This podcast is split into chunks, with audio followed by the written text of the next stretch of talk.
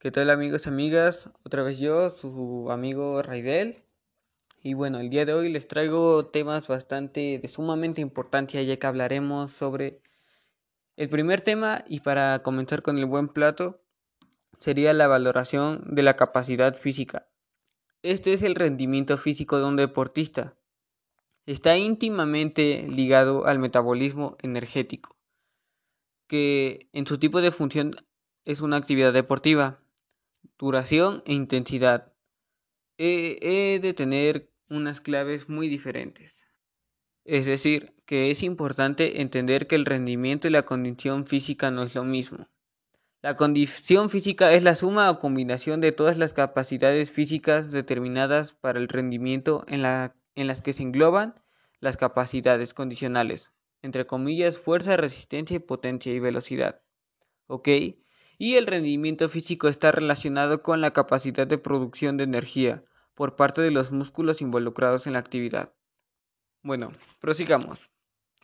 Ah, es decir, que una cosa es la, ahora sí que una cosa vendría siendo la condición física y el rendimiento físico. Bueno, ahora pasaremos al siguiente tema, el cual será evaluación de la condición física. Antes de prescribir un plan de actividad física en el contexto de un tratamiento de adelgazamiento, es esencial llevar a cabo una evaluación de la condición física del paciente. Para ello se utiliza una escala de unidades, entre comillas BOX2, que permite saber cuál es el consumo máximo de oxígeno de una persona. Es decir, esto es como una medición de oxígeno.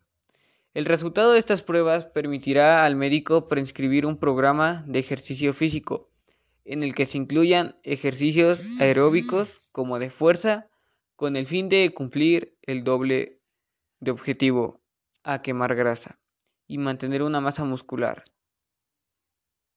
Bueno, esto quiere decir que para resumir todo esto se puede decir que es como una medida de oxígeno. Ok, pasaremos al siguiente tema amigos el cual será la importancia de la, de la filosofía y la salud.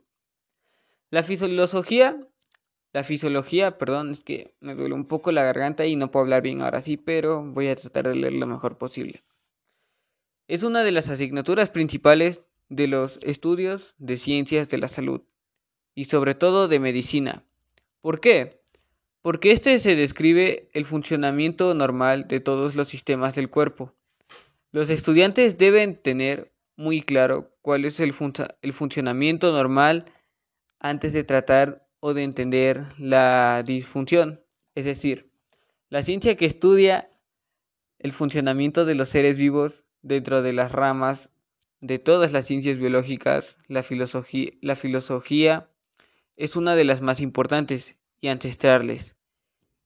Ok, es importante aclarar que como es esperable, existen diferentes ramas de la filosofía que se dedican a estudiar distintos grupos de seres vivos. Y esto así debido a que es tanta la cantidad de datos sobre cómo funciona cada organismo y sus características particulares, que es imposible que solo un tipo de filosofía exista.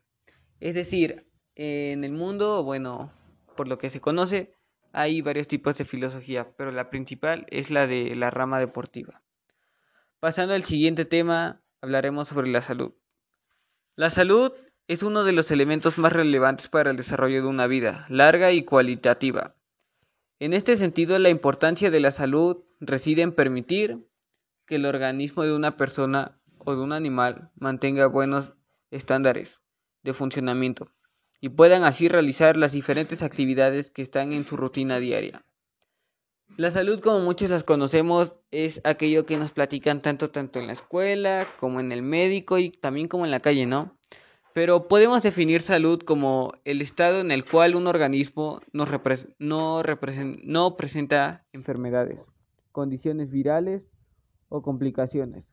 Si bien es difícil a veces lograr un estado de completa salud, debido al estilo de vida agitado, ya que muchas veces tenemos nuestras rutinas diarias, cada, cada quien, y hablando por mí mismo, tenemos muchos cambios, tenemos planes inesperados o cosas así.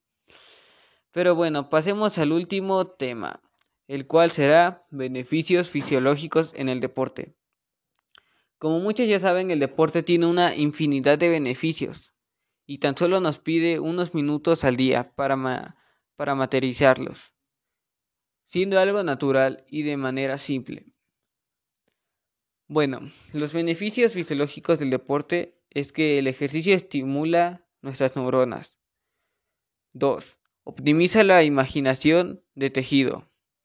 3. Nos protege ante las consecuencias del impacto de los radicales libres, responsables del envejecimiento celular. 4.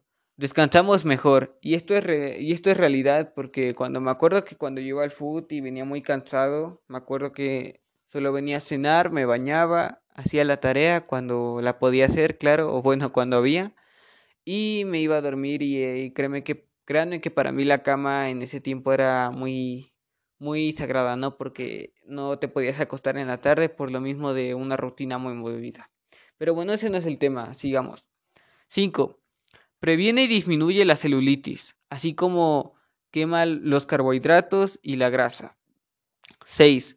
Al aumentar la masa muscular, la capacidad de quema calórica es mayor.